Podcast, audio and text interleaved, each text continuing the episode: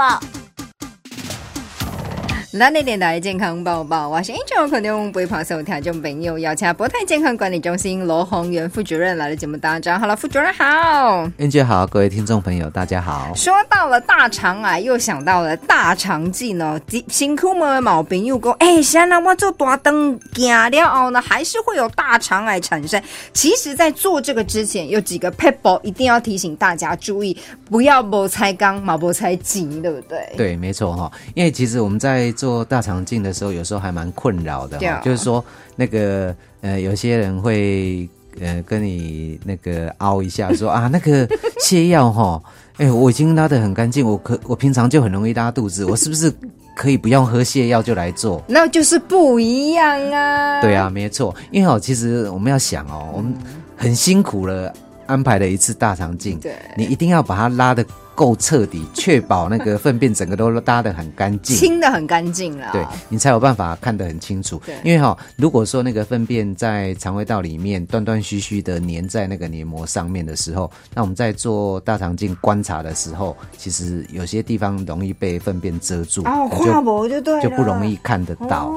对，所以我当时要洗肉嘛，可能密底里那些粪便当中。对，没错。所以哈，为什么呃，我们务必要求清肠的状况要非常干净？那我们传统哈，呃，我记得我在当那个呃学习肠胃镜的那个阶段哈，实习也该多对对，那时候吃泻药大概都是吃一次。对哦，那其实后来陆陆续续发现哦，呃，把泻药分成两次来服用的时候，可以让右侧的大肠哦，就是比较近端的大肠的粪便能够排得更干净，所以其实目前的主流大概都是把那个泻药分成两次喝，把它清的比较干净之后来做检查。而且博泰很贴心啊，他还说你可以加冬瓜茶 或者是运动饮料，因为它是泻剂嘛，所以它就是口味比较重一点啦。嗯嗯嗯，其实目前的泻药其实也有很多的改良，那也搭配了不同的口味。那甚至呃，目前也有推出蓝莓口味的，那么贴近哦。是，对，所以说我们在这个泻药的口感上面哦，其实呃都在精益求精啦，因为其实呃。没有人会说药是好喝的啦，对，所以我们在这个方面其实也是挖空心思，希望能够尽量让那个客户在做检查的时候，对泻药的接受度能够提高。对，这个肠子一定要清干净了，因为你都既然去做了呃大肠镜哦，一定要清干净，才能让医生呢好好的了解清楚明白，看看你的大肠到底有没有什么样的问题。是，所以这是清肠的部分。啊，你加一保婚，其实在前几天也要慢慢的注意，对不对？嘿，没错。诶，如果有做过呃大肠镜的听众朋友就知道，就是说你在接受喂教的时候呢，我们都会说要吃低渣饮食。对，你们欢乐 Angel 下面这些低渣，嘿，当中就会有专业的护理师拿一张表给你看，可以吃馒头、吐司面。你不要想说哈，哎，我被做大灯给，我都没当讲明给，其实真的不是这样。对，没错，我看 Angel 已经可以来当我们的喂教师了。而且啊，他们家的代餐超好吃。对，所以我们呃。当初也是为了解决这个前一天吃的问题哈，我们慢慢去访查，那找到了一个不错的代餐，呃，那呃在国泰这边做呃大肠内视镜的时候呢，我们都会提供代餐。对，啊，所谓代餐的话，就是你前一天不要为了吃的东西去张罗，对大概就是把那个代餐的东西吃完应该就可以啊。如果还不够的时候呢，呃，再去另外补充我们所建议的一些食物。对，其实他们都会在事前给。你很好的喂教，不会让你为了清肠或者是吃东西而困扰哦。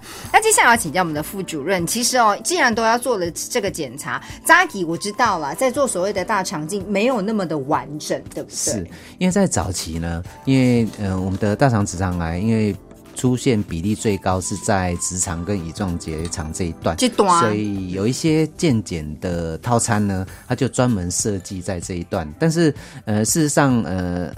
目前来看，哈，其实，在右侧的大肠癌或者是横结肠这一段，其实也不少见。是。那像我前一阵子就遇到一个胃痛的客户，他本来呃只想做胃镜，那后来大肠镜做才发现，其实他胃那个地方痛，并不是胃痛，而是横结肠那边长了一个大肠癌。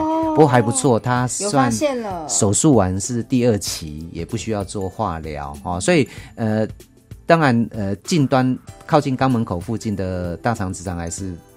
占的比例是比较高，但是还是会在呃横结肠或升结肠这段还是会有大肠癌的出现，所以其实我们主张整个大肠镜的全大肠镜的检查才是一个完整的呃健康检查，对，而不是只做一个乙状结肠镜。所谓的全大肠镜包含到整个大肠还有其他哪个部分？因为我们强调我们叫舒眠肠胃镜嘛。对，那因为在早期我们呃偶尔会碰到一些呃因为会疼痛。对，所以没有办法呃继续把大肠镜整个看完而终止。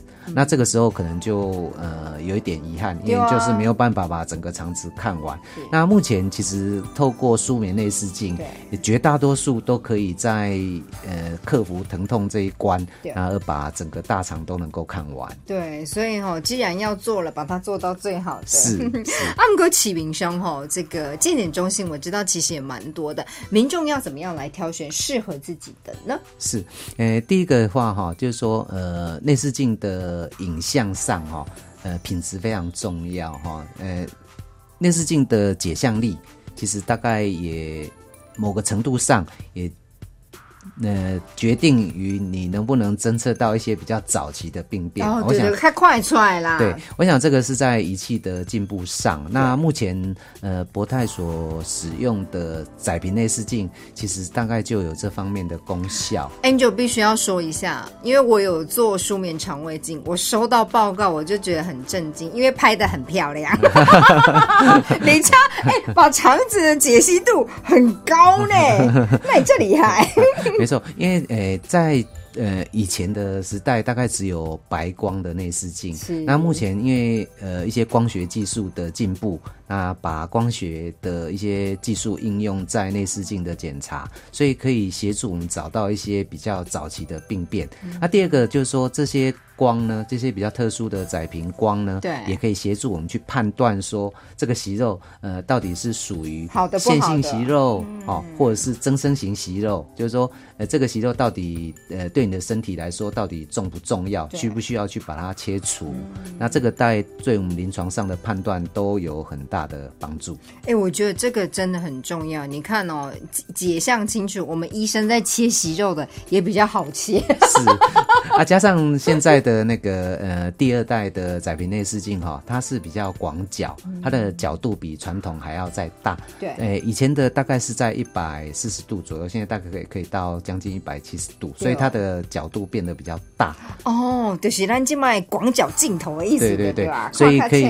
把边缘的地方也纳入我们的观察范围。对，有时候有一些讨厌的东西，就是会长在边边角角，不容易发现。可是如果透过呢相当精密而且呢这个精细的仪器哦，绝对可以把这些脏的东西哈马上处理，而且透过呢舒眠肠胃镜，可以现场马上呢把它的这个息肉来做处理的状况啦。所以提给回来所有条就朋友，回熊感谢博泰健康管理中心罗宏源副主任来到节目当中，谢谢，谢谢。